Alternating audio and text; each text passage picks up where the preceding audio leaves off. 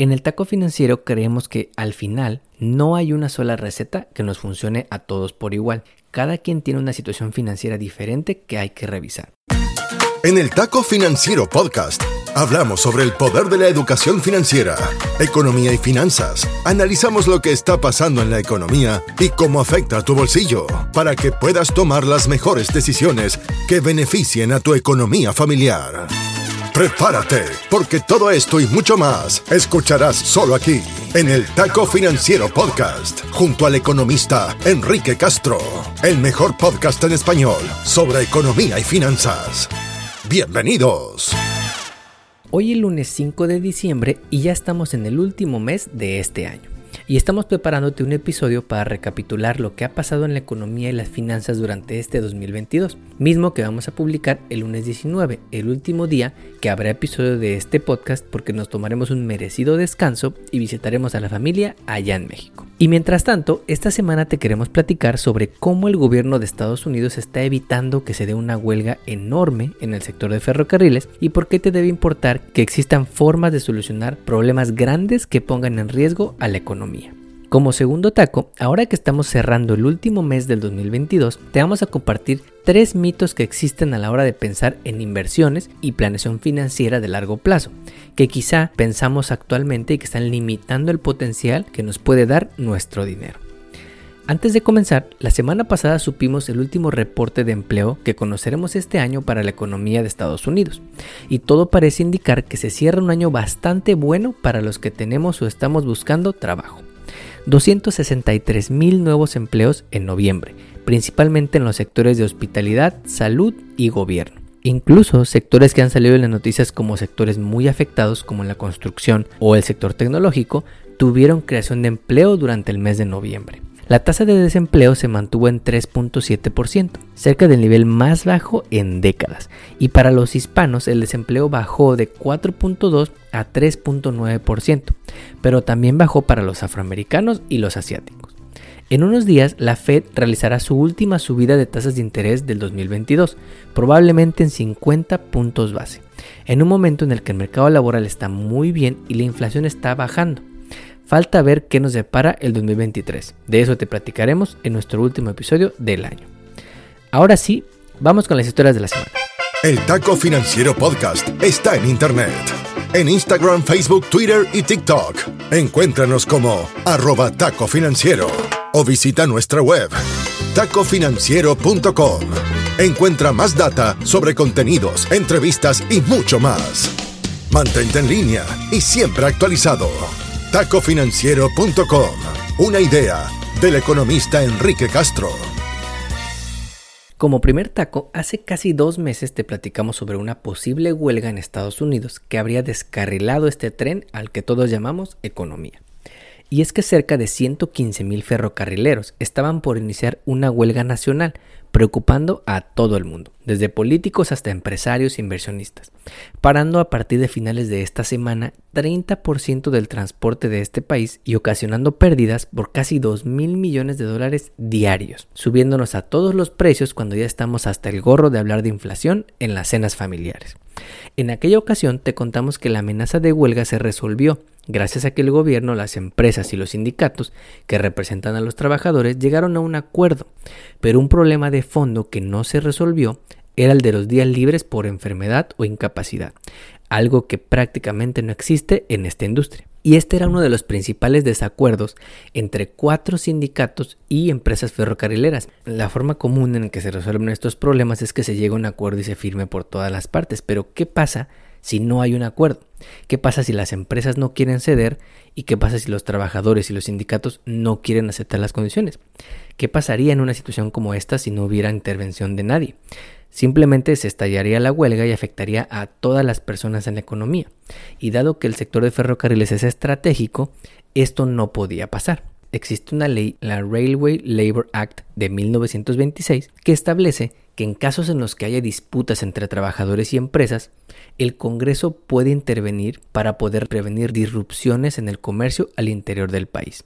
Es decir, el gobierno puede intervenir en estos casos como un último recurso, obligando a ambas partes a acordar una solución y que no se afecte a la economía. Y esto fue lo que sucedió la semana pasada. El Congreso literalmente votó por obligar a los sindicatos a aceptar la propuesta que se había acordado desde septiembre, pues las consecuencias de no hacerlo habrían sido desastrosas para la economía.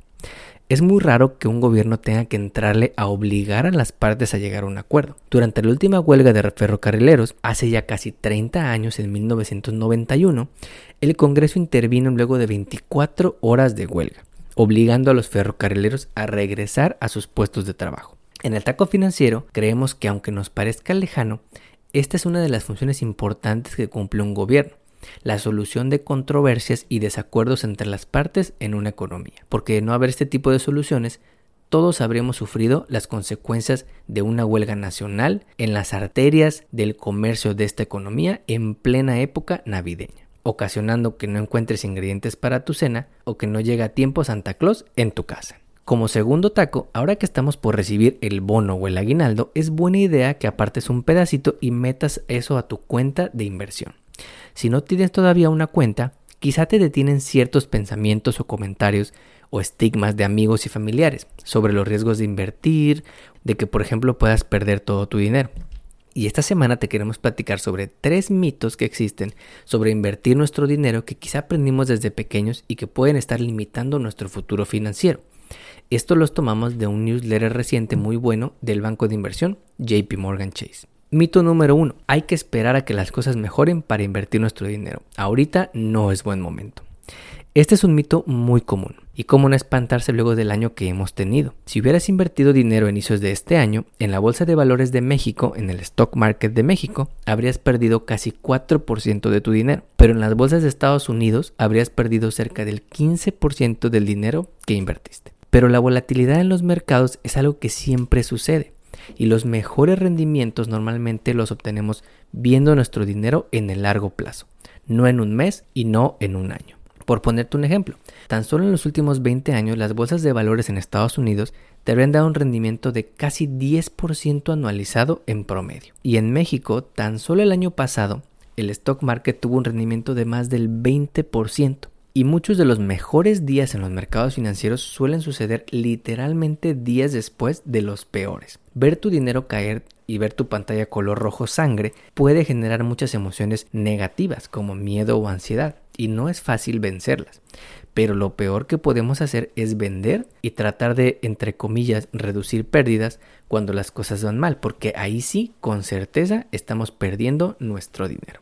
El segundo mito es que invertir solamente es para los ricos y no para la gente que ganamos poco o que todavía tenemos deudas. Esto es completamente falso. A la hora de invertir lo más importante es empezar temprano. Ahí te voy a un ejemplo. Imagínate que inviertes 100 dólares al mes, algo que muchos gracias a Dios podemos apartar, durante un año a un rendimiento del 1% mensual, algo muy bajo que fácilmente podemos obtener invirtiendo en la bolsa. Imagínate que lo dejas ahí sentado por 20 años. Solamente 100 dólares al mes por un año. Al final de 20 años tendremos más de 123 mil dólares. Pero si decidimos poner 100 dólares durante dos años, es decir, un año más, en 20 años tendríamos 233 mil dólares, casi el doble de dinero, gracias a que las ganancias se reinvierten. Si invirtiéramos por 5 años 100 dólares mes a mes, esos 6 mil dólares que invertirías se convertirían en casi 50 mil dólares en esos 20 años. Así que lo importante es empezar y poner nuestro dinero a trabajar. El último mito que existe a la hora de hablar de inversiones es que empezar a invertir es muy difícil y requiere muchas reuniones en persona, con un asesor financiero, requiere que estudiemos muchísimo, que tal vez tengamos alguna maestría, alguna licenciatura en el tema. Si bien tener estudios sobre inversiones o hablar con tu asesor financiero en persona te puede aclarar muchas dudas, el día de hoy existen muchas formas de educarnos financieramente sobre inversiones y con el avance tecnológico muchas formas también de empezar a invertir sin salir de casa. Ya sea que tengamos una cuenta de inversión en lugares tradicionales, como los grandes bancos que nos ofrecen cuentas de inversión, o usando la tecnología desde nuestro teléfono en fintechs nuevas, como Robinhood en Estados Unidos o Flink en México, o incluso en bonos del gobierno. En México, por ejemplo, existe la opción que se llama CETES Directo, donde de manera digital puedes abrir una cuenta de inversión para invertir en bonos del gobierno de México. En muchas ocasiones solo tienes que crear una cuenta, conectar tu banco y transferir dinero a tu cuenta de inversión.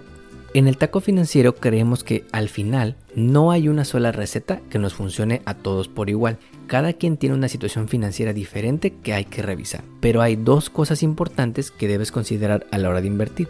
La primera es que lo más importante es empezar, no dejarlo para mañana. Y ahora que estamos por recibir el bono aguinaldo, guardar una parte para esas metas financieras de mediano y largo plazo. La segunda cosa es que es importante cuestionar estas creencias o mitos que quizá podemos tener en casa y que siempre vayamos a los datos para ver si son ciertos. Nosotros en este podcast nos encanta poderte contar historias a través de los datos y estamos encantados de resolver cualquier duda que puedas tener. Como siempre te agradecemos que compartas este episodio y que nos pongas 5 estrellas en la plataforma de podcast donde nos escuches. Nos ayudas así a llegar a más paisanos. Hasta aquí llegamos por hoy. Nos despedimos hasta la próxima emisión de El Taco Financiero Podcast, junto al economista Enrique Castro. Todo sobre educación financiera para mejorar tu economía personal y lograr todas tus metas financieras. No olvides seguirnos en redes sociales para encontrar más novedades. En Instagram, Facebook, Twitter y TikTok, encuéntranos como arroba taco financiero o visita nuestra web tacofinanciero.com. Hasta pronto. El podcast que acabas de escuchar, El Taco Financiero, refleja la opinión exclusiva del presentador o sus entrevistados y no representa la opinión de patrocinadores o terceros. El podcast tiene el objetivo exclusivo de informar y no busca promocionar la compra de acciones de empresas en específico. Tampoco es un reporte de investigación y no representa consejo legal o financiero.